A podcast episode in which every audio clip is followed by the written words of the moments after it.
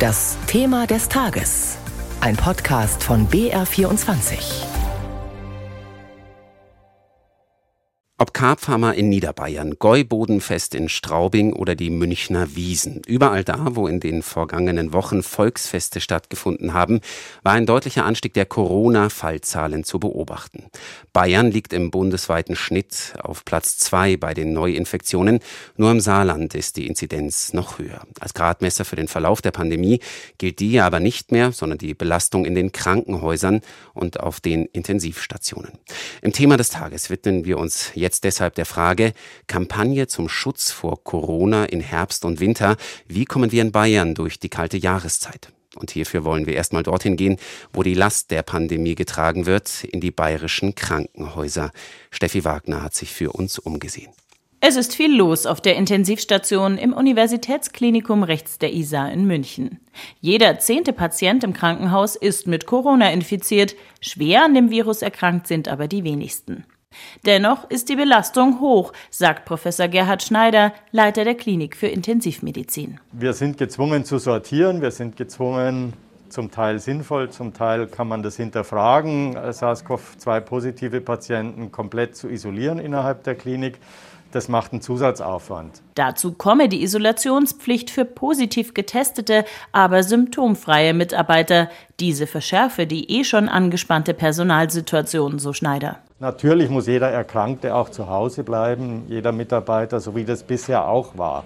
Aber ob man das auf alle ausweitet, die zufälligerweise diesen Befund haben, das muss man ernsthaft hinterfragen. Angespannt ist die Situation in den Kliniken der Nordoberpfalz. Dort haben die hohen Corona-Zahlen derzeit erhebliche Auswirkungen auf den Krankenhausbetrieb.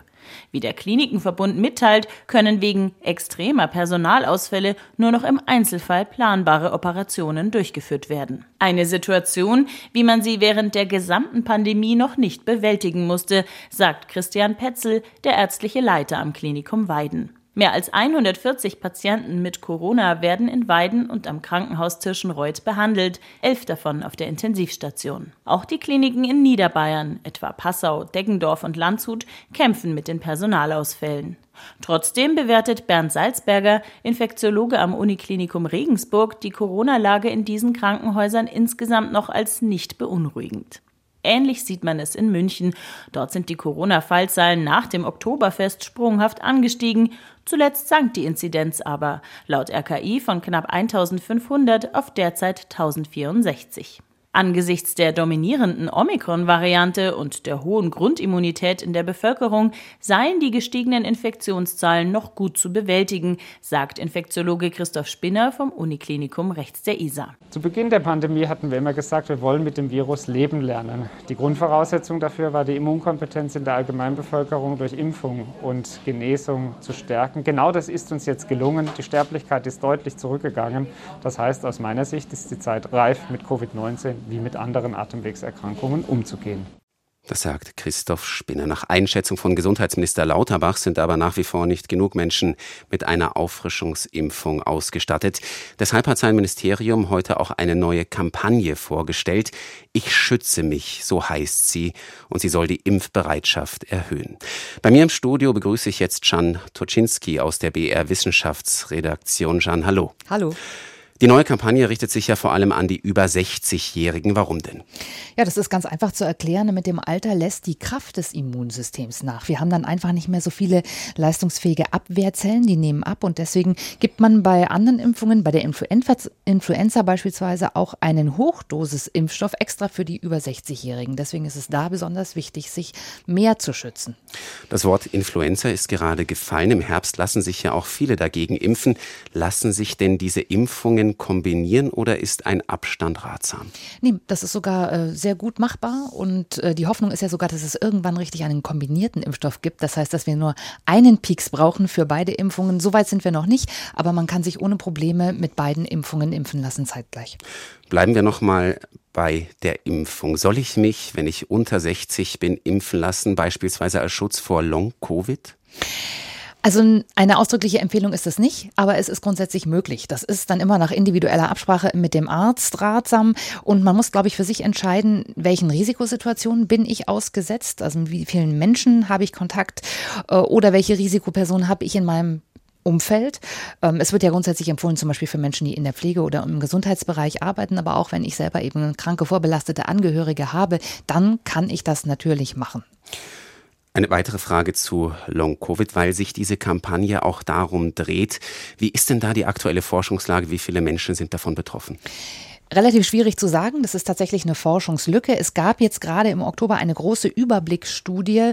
1,2 Millionen Menschen wurden da begleitet. Man muss erstmal auch unterscheiden. Es gibt Post-Covid, wenn man also vier Wochen nach der Infektion immer noch Schwierigkeiten hat. Long-Covid heißt es dann, wenn man nach drei Monaten tatsächlich immer noch was äh, spürt.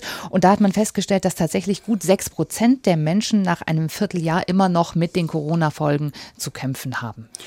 Also die Impfungen sollen auch davor schützen. Stellt sich die Frage, wo kann ich mich überhaupt noch impfen lassen? Nur Hausarzt oder gibt es auf dem Land noch die Impfzentren? Ja, die Infrastruktur, die ist im Grunde aufrechterhalten worden, wenn auch in etwas reduzierter Form. Aber in Bayern gibt es immer noch rund 90 Impfzentren, die impfen. Auch einige Apotheken haben sich ja angeschlossen und können impfen und natürlich die Hausärztinnen und Hausärzte. Insofern gibt es wirklich gute Möglichkeiten und da werden auch die jetzt angepassten und relativ neu zugelassenen Impfstoffe schon seit Wochen verimpft. Minister Lauterbach appelliert auch an die Bundesländer, die Maskenpflicht in Innenräumen wieder einzuführen. Wie sinnvoll ist das aus wissenschaftlicher Sicht?